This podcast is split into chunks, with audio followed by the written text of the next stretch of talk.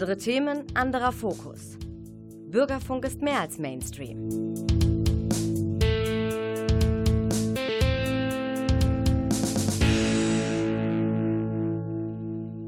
Hallo, hier ist wieder Radio Graswurzelrevolution aus dem Studio des Medienforum Münster.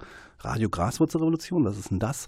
Radio Graswurzelrevolution, das ist die äh, Bürgerfunksendung der Monatszeitung Graswurzelrevolution, die seit 1972 erscheint und hier in Münster den Redaktionssitz hat.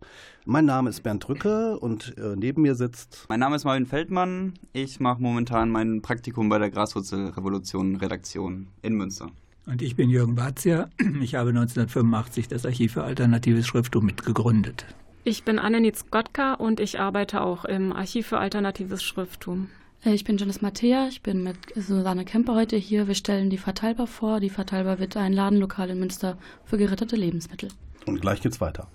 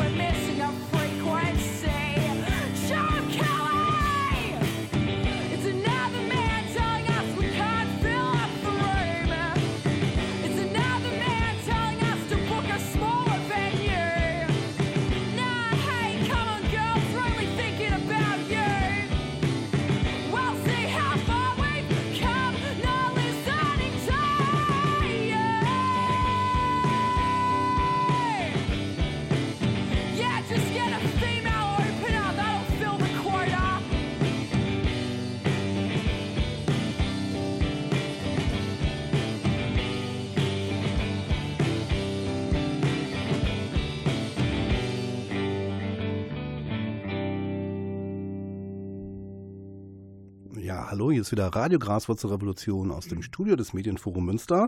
Heute mit einer Extrasendung zum Archiv für alternatives Schrifttum aus Duisburg und der Verteilbar aus Münster.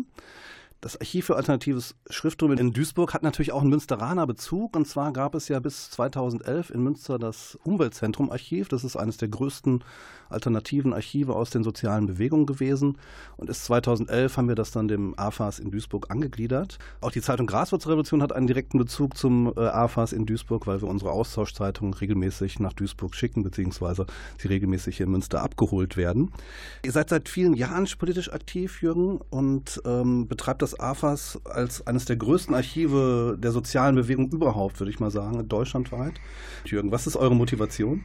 Ja, ich fange mal an, weil ich der Ältere bin und weil ich das Ding mit gegründet habe. Die Motivation war in den 80er Jahren, dass wir gemerkt haben, dass die neuen sozialen Bewegungen, heute sagt man zivilgesellschaftliche Gruppen, Geschichte von unten, dass also all diese Basisbewegungen, Gruppen und Initiativen keine Heimat hatten. Das heißt, die Materialien, die da produziert worden sind, hatten keinen Ort, wo sie landeten.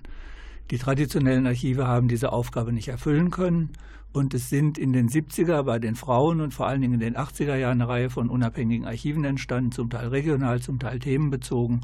Und wir haben in dem Zusammenhang dann gesagt, wir machen auch so ein Archiv, Schwerpunkt Nordrhein-Westfalen. Aber wichtig ist uns immer gewesen, auch bundesweit alle möglichen wichtigen Initiativen und Projekte zu sammeln. Meine Motivation ist ein bisschen eine andere als die von Jürgen, weil ich ähm, jünger bin als Jürgen und zu einem anderen Zeitpunkt zum Projekt bzw. zum Archiv gestoßen bin. Bei mir war das eher so, ähm, während der Arbeitssuche nach Abschluss des Studiums bin ich zufällig auf eine Stellenanzeige gestoßen, wo äh, jemand gesucht wurde für das Archiv. Und anfangs, ich kannte das Prinzip freies Archiv überhaupt nicht und wurde dann erst mit der Zeit durch die Arbeit dort so angefixt, dass ich gemerkt habe, wie wichtig es ist, dass es eine solche Einrichtung gibt, wo ähm, unabhängige Gruppierungen äh, aufbewahrt werden. Das AFAS gibt es ja jetzt schon eine Weile. Im Jahr 2015 habt ihr 30 Jahre Jubiläum gefeiert. Erzählt uns doch mal etwas was über die Geschichte. Also wie ist das Archiv entstanden? Welche Veränderungen gab es in den Jahren und welches Ziel verfolgt ihr mit eurer Arbeit? Ja, ich habe es ja eben schon angedeutet, entstanden ist, weil es Defizite gab bei den traditionellen Archiven. Ich selber bin zum Archivwesen gekommen, weil ich während des Studiums in Berlin an der Freien Universität im APO-Archiv der FU gearbeitet habe. Und wir hatten da eigentlich auch vor, ein bundesweites Bewegungsarchiv aufzubauen. Das ist aber in universitären Strukturen nicht möglich, vor allen Dingen nicht über Berlin hinaus. Da sind die nicht für zuständig. Und äh, dann haben wir einfach in dem Zusammenhang gesagt, wir machen es eben selbst und es sind eine ganze Reihe von Archiven entstanden, die dann in den Bereichen gesammelt haben. Das Gute bei uns war, dass wir schon durch die Arbeit im APO-Archiv und durch eine Kollegin, die das mitgegründet hat, die Bibliothekarin war, wussten, um was es geht. Das heißt, wir haben uns relativ viel Gedanken gemacht über eine Struktur, wie macht man eine Aufstellungssystematik und so weiter. Die funktioniert bis heute. Wir haben sie zwar gerade ein bisschen vereinfacht, aber im Prinzip funktioniert sie bis heute. Man hat anfangs lange überlegt, aber es hat sich dann ausgezahlt. Ja, und dann sind wir losgefahren, wie die Verrückten, haben alle Projekte abgeklappert und haben gesagt, äh, wir wollen einigermaßen repräsentativen Querschnitt aus dem, was in den ganzen Bewegungen passiert ist, sammeln. Wie gesagt, erst in Nordrhein-Westfalen, aber dann zunehmend, als wir bekannter wurden, auch haben wir bundesweit wichtige Sachen übernommen und äh, bekommen. Und das ist wie so ein, wie so ein, so ein, so ein Puzzlespiel. Du fährst irgendwo in ein Asta-Büro, in ein Antifa-Referat oder zu einem Frauenprojekt in einen linken Buchladen äh, in eine Zeitungsredaktion, in irgendwelche grünen Büros anfangs, die waren ja in den 80er Jahren noch relativ frisch und fragst dann, was gab es eigentlich hier, wo sind die Sachen, wen gibt es von den Leuten noch, wo, wo wohnt er, wie kommt man an den ran? Und so haben wir angefangen, diese Sammlung aufzubauen. Was ich sagen würde, was sich in den letzten Jahren und Jahrzehnten auch ähm, besonders verändert hat, ist, dass das AFAS immer professioneller geworden ist. Also wir arbeiten zum Beispiel mit einer professionellen Archivsoftware, wir halten uns an archivarische Standards und so weiter. Und was auch mit den Jahren und Jahrzehnten immer deutlicher wurde, dass es ähm, eigentlich eine schlichte Notwendigkeit gibt, dass es, äh, dass es das AFAS gibt, weil anfangs beispielsweise, wie Jürgen erzählt hat, eher so einzelne Projekte Projekte angesprochen wurden. Es wurden ähm, Zeitschriftenabos ähm, eingefangen, Broschüren wurden gesammelt und so. Und später, so ab Ende der 90er Jahre, wurden vermehrt richtig riesige Sammlungen, also Nachlässe und Vorlässe von verstorbenen Aktivistinnen und Aktivisten ähm, aufgenommen oder wenn eine Gruppe beispielsweise aufgehört hat zu arbeiten, weil das politische Thema nicht mehr so auf der Agenda stand oder so, wurden dann ganze Büros, also Organisationsbüros ähm, aufgelöst und solche hat das AFAS dann auch übernommen. Also ähm, die Materialarten sind auch mit der Zeit ganz andere geworden. Wir haben anfangs hauptsächlich Zeitschriften gesammelt, die so im äh, selbstorganisierten Bereich publiziert worden sind. Flugblätter natürlich, aber dann haben wir irgendwann gemerkt, Plakate sind wichtig, Buttons sind wichtig, Flyer, Sticker, Transparente, soweit man noch drankommen kann. Und dadurch haben wir inzwischen ein ziemlich breites Spektrum von Materialien. Könnt ihr sagen, wer heute das AFAS primär nutzt? Also wer kommt so zu euch? Und äh, wie ist euer Verhältnis zu sozialen Bewegungen? Also wie, ähm, ja, welche Funktion nimmt das nimmt so ein Archiv für soziale Bewegungen heute ein? Zunächst zu den Nutzungsgruppen. Also es ist meistens so in unserem Archiv, dass das Leute sind, die in irgendeiner Form an der Uni arbeiten, also als ähm, Student, Studentin oder Dozent, Dozentin. Das heißt, meistens wird das Archiv zu wissenschaftlichen Zwecken genutzt für die Recherche und dann ist es tatsächlich auch so, wenn Leute zum Beispiel eine Dissertation schreiben oder so, dann sind die manchmal ein, zwei Wochen übers Jahr verteilt auch mehrmals da und ähm, arbeiten sich richtig in die Materialien ein. Und was tatsächlich weniger der Fall ist, ist, dass ähm, politische Gruppierungen selbst das Archiv aufsuchen, um vielleicht Input zu bekommen für die eigene politische Praxis oder so. Das ist in manchen freien Archiven ein bisschen anders, aber bei uns ist das sehr, sehr selten. Was manchmal politische Gruppen machen, ist, dass sie ähm, kommen, um sich das Archiv einfach anzugucken, aber dass sie die Mühe aufwenden, sich hinsetzen, selber recherchieren zu den Themen, die sie interessieren. Das ist sehr, sehr selten. Trotzdem sehen wir äh, unsere Funktion auch so ein bisschen, das ist ein großes Wort, aber trotzdem als Gedächtnis von diesen Bewegungen, auch wenn sie dieses Gedächtnis selber oft nicht nutzen. Bewegungen heißen ja Bewegungen, weil sie sich bewegen. Das heißt, weil sie sich verändern und weil sie irgendwann nicht mehr das sind, was sie mal waren. Und da fängt genau das Problem an. Was passiert denn mit den Sachen, wenn eine Bürgerinitiative sich auflöst, eine Stadtteilgruppe aufhört, ein politisches Projekt aufhört, ein besetztes Haus äh, kaputt geht oder aufgegeben wird? Wo landen die Materialien? Und da ist es dann eben wichtig, dass man da Orte schafft, die sich darum kümmern, solche Materialien zu bewahren. Was ich noch ergänzen wollte, also es ist natürlich so, dass wir uns als ähm, Gedächtnisort für die Bewegung sehen, aber natürlich auch als Ort für die Forschung. Also das ist beides. Man sollte vielleicht mal sagen, damit man sich eine Vorstellung machen kann, um was es geht, also in welchem Themenspektrum sich das sich abspielt. Also wir haben zum Beispiel, weil du von den großen und kleinen Sammlungen gesprochen hast, Anne, wir haben Ende der 90er Jahre das komplette Archiv der Anti-Apartheid-Bewegung übernommen. Wir sind gerade dabei oder haben gerade übernommen das Archiv des BBU, Bundesverband Bürgerinitiativen Umweltschutz, gibt seit den 70er Jahren. Wir haben aus irgendeinem Keller im Großraum Frankfurt das Archiv der Selbstorganisation der Zivildienstleistenden übernommen. Und so in der Art kommen große Sammlungen zu wichtigen Themen. Aus der Friedensbewegung haben wir relativ viele Materialien, vom Bundeskongress Entwicklungspolitische Aktionsgruppen. Und wenn du dann solche Themenschwerpunkte hast, wir haben viele interessante Frauenmaterialien. In Bonn gab es mal parallel oder ähnlich wie der Idee, äh, so eine alternative Presseagentur hat in Frauenkreisen die Initiative Frauenpresseagentur gegeben. Die hat 20 Jahre lang gearbeitet, hatten auch aktive Frauen im Bonner Raum und die haben, als sie aufgehört haben, uns das komplette Archiv überlassen. Und das sind einfach große Fundi, das ist der Plural von Fundus, äh, große Fundi an Materialien, die eben auch für Leute, die ernsthafter und tiefer sich mit, mit Inhalten beschäftigen wollen, interessant sind. Und dann kommen sowohl einzelne Leute, die ihre Diss schreiben oder ihre Masterarbeit, aber es kommen auch Wissenschaftler aus dem Institut für Zeitgeschichte oder aus Brüssel von der Uni ist gerade einer bei uns, der öfters arbeitet und so. Also das sind dann schon also wirklich ernstzunehmende Materialien, die wir haben, die wirklich für die zeitgeschichtliche Forschung von enormer Bedeutung sind. Ja, wir hören jetzt wieder Musik. Das Titel hat Jürgen, glaube ich, ausgewählt. Ja, der alte Bluesrocker Calvin Russell aus Austin, Texas, leider vor ein paar Jahren gestorben, hat eine Zeit lang in Europa wunderbare Konzerte gegeben und das erste Lied seiner ersten Platte, Crack in Time, würde, würde ich gerne mal vorspielen.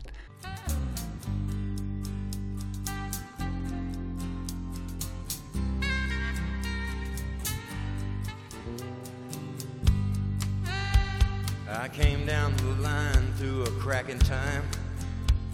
Slipped right between two seconds in the night. From the shadows I sprang, someone screamed my name. And I headed for the morning light. On the edge I go, and God only knows. Anything goes down there. Black is white when you run through the night. You got to fight somewhere. Way down there, where only one thing's real. I've got to do anything just to live how I feel. Way down there,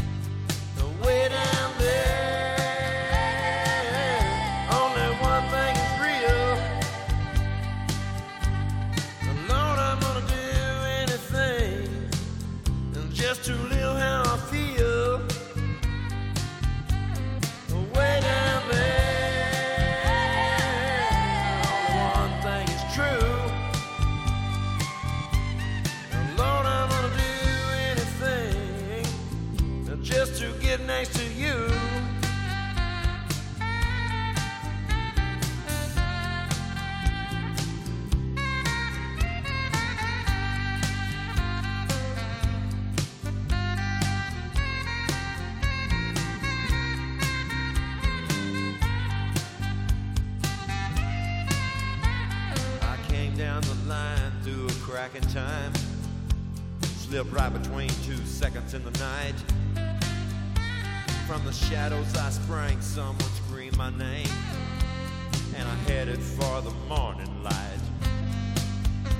On the edge I go, and God only knows. Anything goes down there. Black is white got to find somewhere.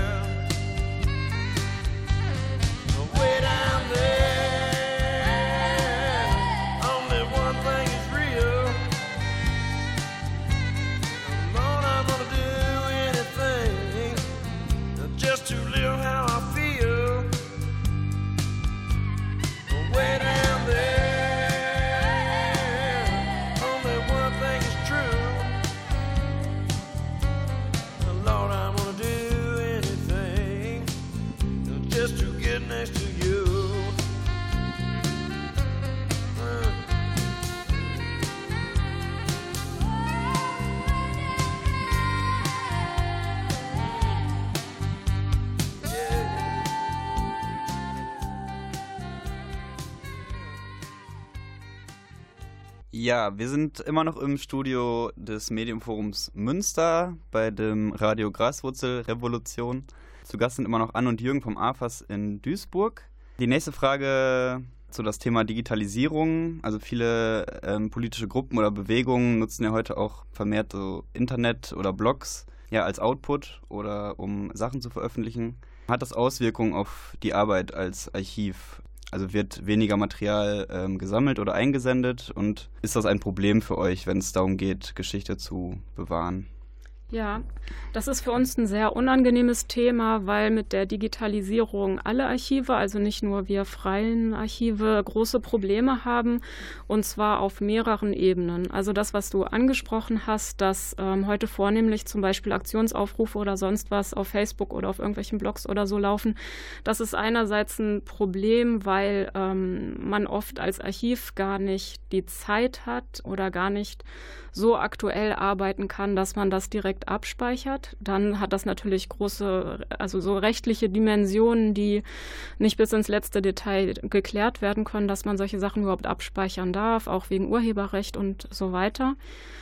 Und eine andere große Frage ist, was Archive, wenn sie das Glück hatten, sowas mal abzuspeichern, ähm, was sie dann damit machen, weil nur wenn die äh, Sachen abgespeichert sind, also das heißt noch nicht, dass sie dann ähm, zum Beispiel langzeitarchiviert sind. Also es ist ein Riesenthema und ein großes Problem. Also ähm, da werden auf jeden Fall Zeiten kommen, wo Leute in die Archive gehen und über unsere Zeit, die jetzt gerade angebrochen ist, die, das digitale Zeitalter, Sachen wissen möchten, äh, Materialien haben möchten und dann möglicherweise feststellen werden, dass es sehr wenig dazu gibt. Digitalisierung ist lange als Chance gesehen worden, weil es auch Platz spart, äh, weil es äh, an allen möglichen Rechnern zugänglich ist und so weiter. Und viele sind anfangs begeistert auf Digitalisierung eingestiegen. Inzwischen merkt man aber, dass auch Digitalisierung seine Folgekosten hat.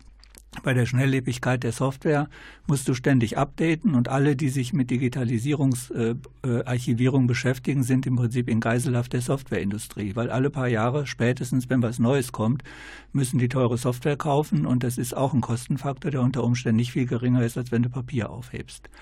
Und das andere ist natürlich, einerseits, man sollte digitalisieren, damit es leichter zugänglich ist. Und gleichzeitig ist aber auch wichtig, dass man die Papierdokumente dann trotzdem aufhebt, weil es irgendeinen Ort geben muss, wo auch die Originale vorhanden sein sollen. Und für uns ist jenseits der Digitalisierung immer noch so, dass wir retrospektiv so viel in dem anderen Bereich noch fischen, also so viele Papierunterlagen noch unterwegs sind, dass wir da im Grunde genommen fast mit ausgelastet sind. Wir haben allerdings einen ziemlichen Pool von Newslettern elektronischer Art, die wir auch abonniert haben und die wir dann speichern, aber mehr passiert mit denen erstmal noch nicht.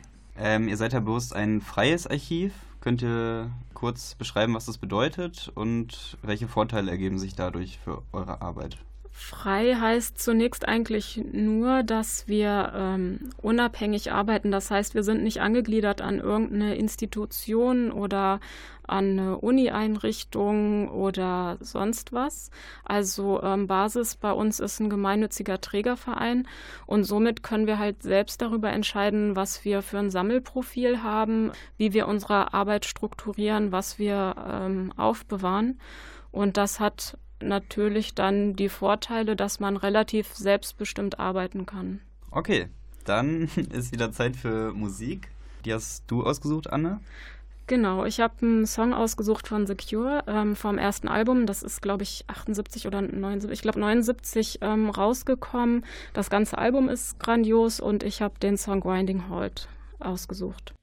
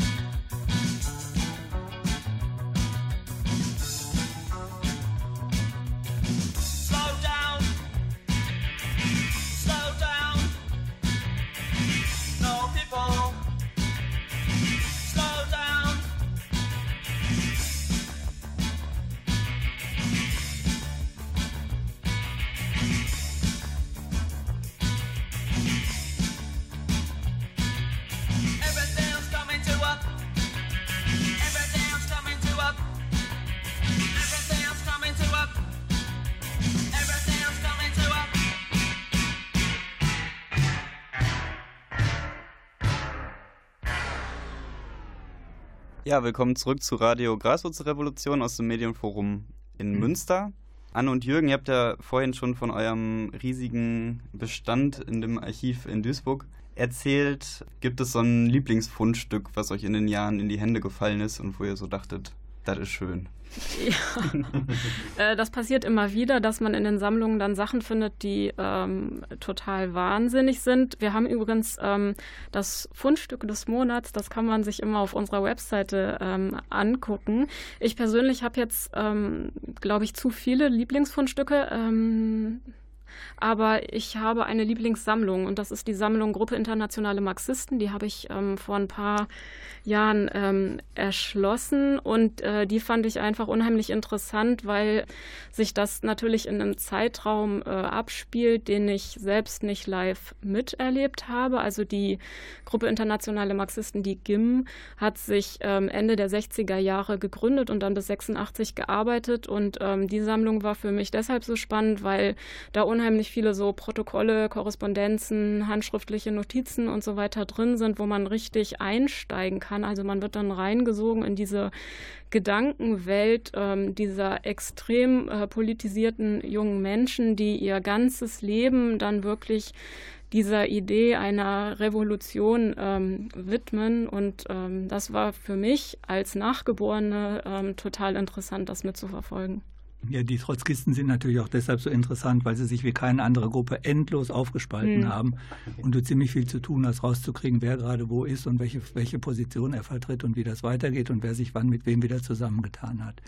Ich habe in dem Sinne kein Lieblingsfundstück. Ich habe so viel Zeug zusammengetragen im Laufe der Jahrzehnte, da ist mir vieles von ans Herz gewachsen und da jetzt eins rauszupicken, das kann ich irgendwie nicht. Das AFAS hat ja in letzter Zeit auch ziemlich für Aufsehen gesorgt, kann man sagen. Also in den alternativen Medien, in der Grasputzrevolution stand zum Beispiel auch einiges, äh, weil euch ja, ähm, ja die Landesregierung von Nordrhein-Westfalen, also CDU und FDP, praktisch ja die Gelder streichen wollten. Und was hat sich da jetzt getan? Wie hat sich das jetzt entwickelt? Ja, wir waren selbst ziemlich erschrocken und überrascht, dass das passiert ist, weil wir eigentlich nach vielen, vielen Jahren der Bemühungen und Auseinandersetzungen geglaubt haben, an einem Punkt zu sein, dass die Landesregierung auch über die einzelnen Parteien hinaus, also der Landtag, auch bereit ist, ein Archiv wie unseres zu fördern, weil wir einfach eine wichtige Lücke in der deutschen Archivlandschaft schließen. Es ist in Gesprächen, in gemeinsamen Gesprächen beschlossen worden, dass wir umziehen. Wir haben sehr schöne Räumlichkeiten in der Duisburger Innenstadt gefunden, endlich mit großen Rollregalen und waren ziemlich glücklich. Und auch die CDU-FDP hat den Haushalt im vorigen Jahr, also für 2018, durchgewunken. Und wir waren völlig überrascht, dass es offensichtlich Kreise in den beiden Parteien gibt, die nicht genau wissen, wer wir sind oder was wir machen. Jedenfalls gibt es diesen Beschluss, äh, uns die Mittel zu streichen. Das hat dann ziemlich öffentlich, ziemliches öffentliche Aufsehen erregt. Gut ist natürlich, dass wir sehr gut vernetzt sind und dass wir auch im traditionellen Archivwesen sehr viel Unterstützung haben. Es hat einen offenen Brief gegeben, der von ziemlich viel Prominenz unterschrieben worden ist. Äh, und wir hoffen eigentlich, dass die Politik äh, nochmal bereit ist, sich genauer anzugucken, was wir für ein Laden sind, um zu sehen, dass so ein Beschluss im Prinzip kontraproduktiv ist. Da kommen wir auch schon zur fast letzten Frage zum AFAS. Welche Perspektiven freier Archive seht ihr und wie seht ihr das AFAS dort aufgestellt? Mit Perspektive freie Archive meinst du, wie, wie insgesamt die freie Archivlandschaft aufgestellt ja, genau. ist? Naja, es gibt ja zwei große Netze von freien Archiven. Das eine ist das der IDA-Dachverband der Frauen- und Lesbenarchive und das andere ist der Workshop der Archive von unten, wo auch Frauenarchive mitarbeiten.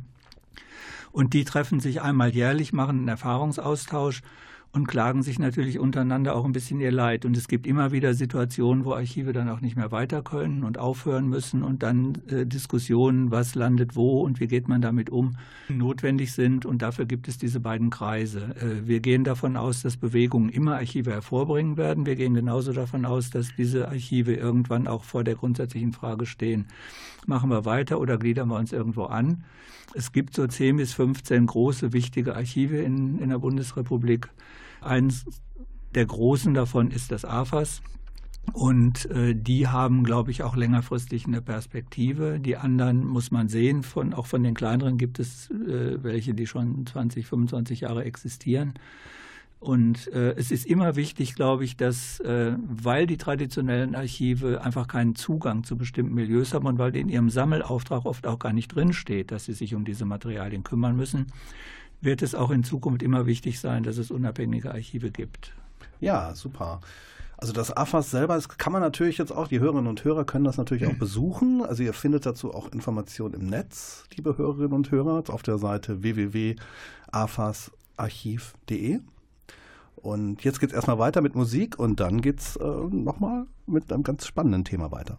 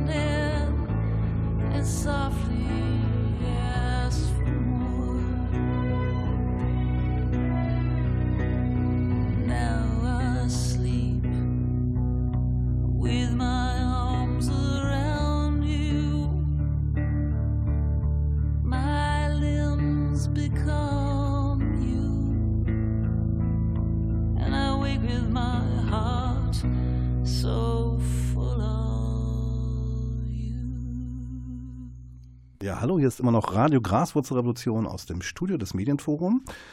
Jetzt haben wir natürlich noch von der Verteilbar aus Münster zwei Gäste, und zwar die Susanne und die Janice.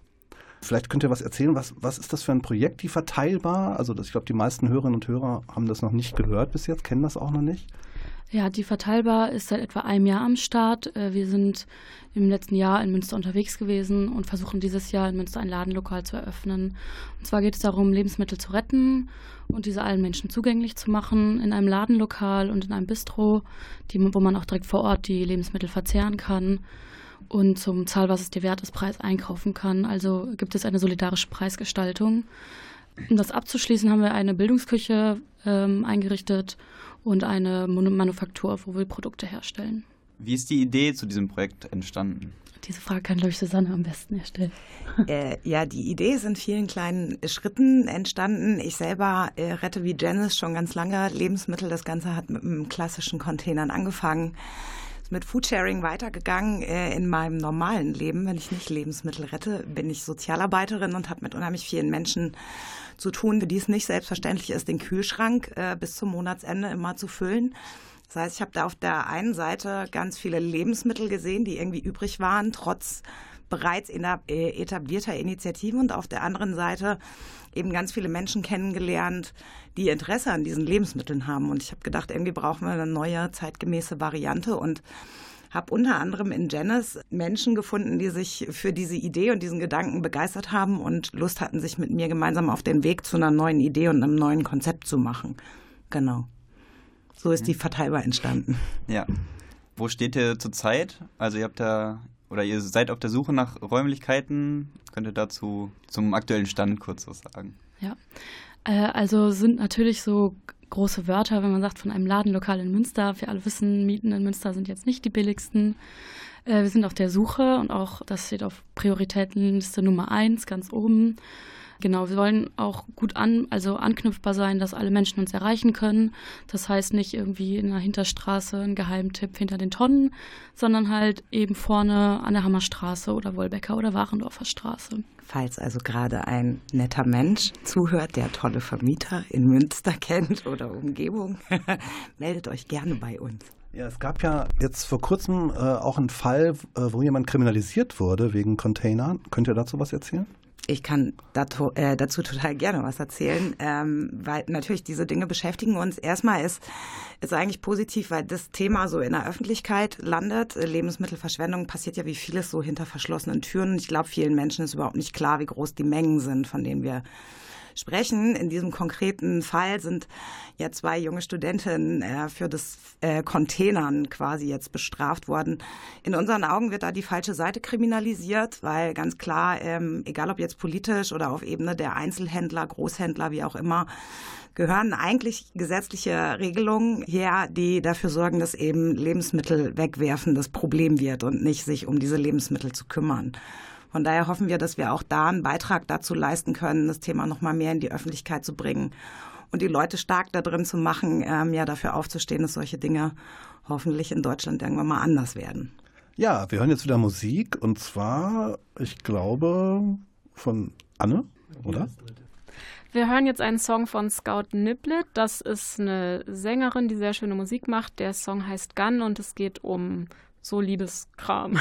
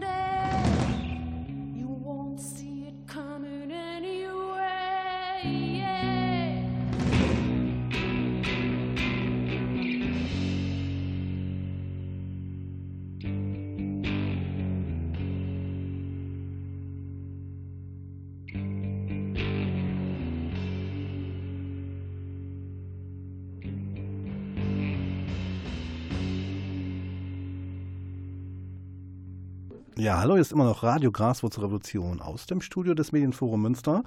Und äh, Susanne und Janice von der Verteilbar, ähm, ihr könnt uns sicherlich auch erzählen, wie viele Lebensmittel werden denn überhaupt also vernichtet im Grunde, die man eigentlich gut noch essen könnte? Und was ja. sind das für Dimensionen? Also bei uns in Deutschland sind das 313 Kilo pro Sekunde an genießbaren Lebensmitteln. Äh, und da fallen unter anderem halt Lebensmittel im Haushalt zu. Da rechnet man bei ungefähr 80, 82 Kilo pro Nase pro Jahr.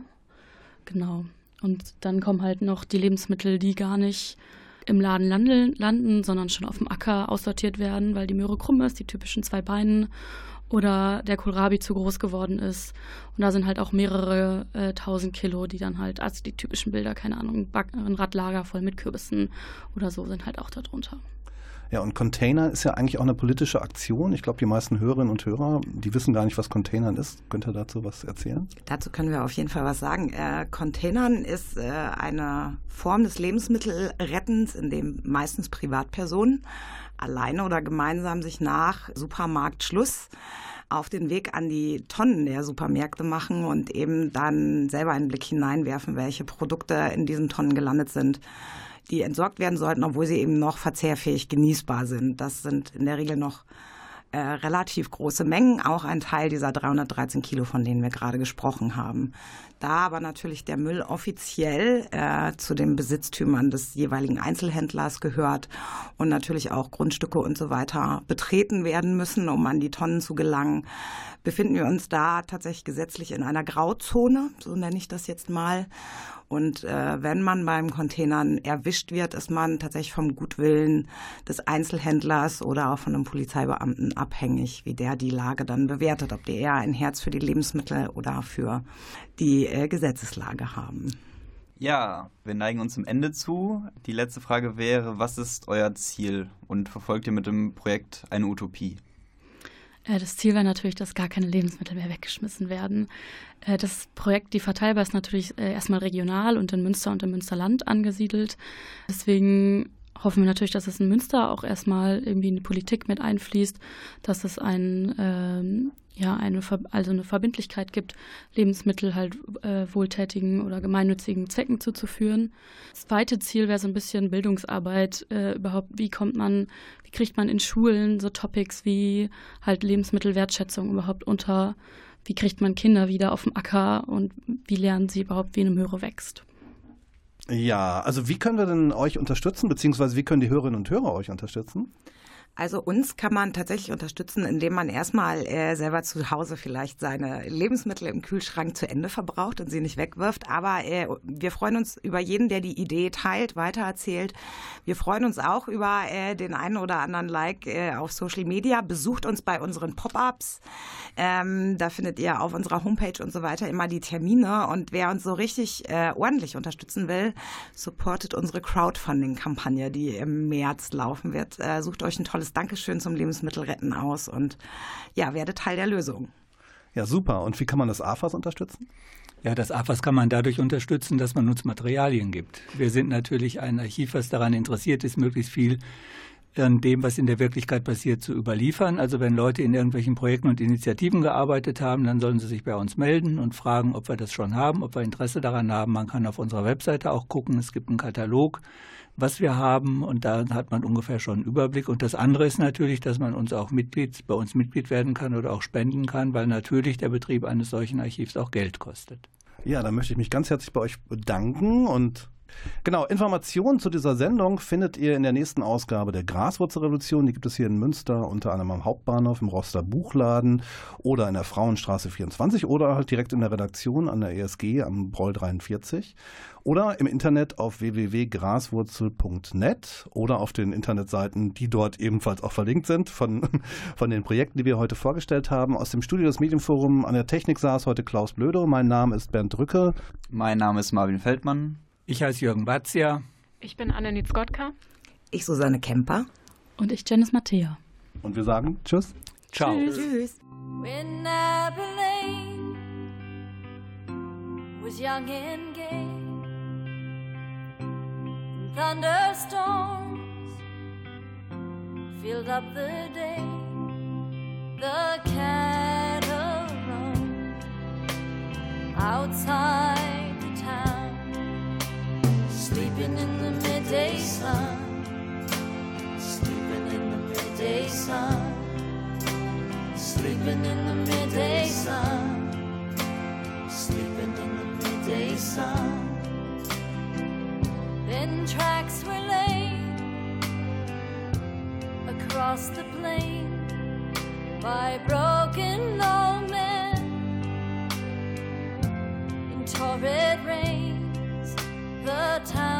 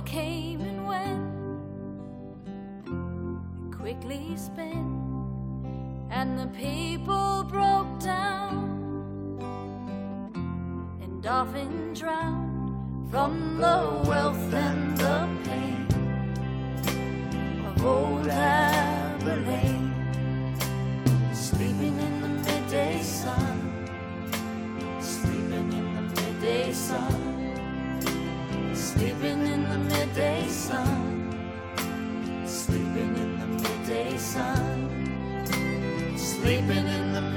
sun.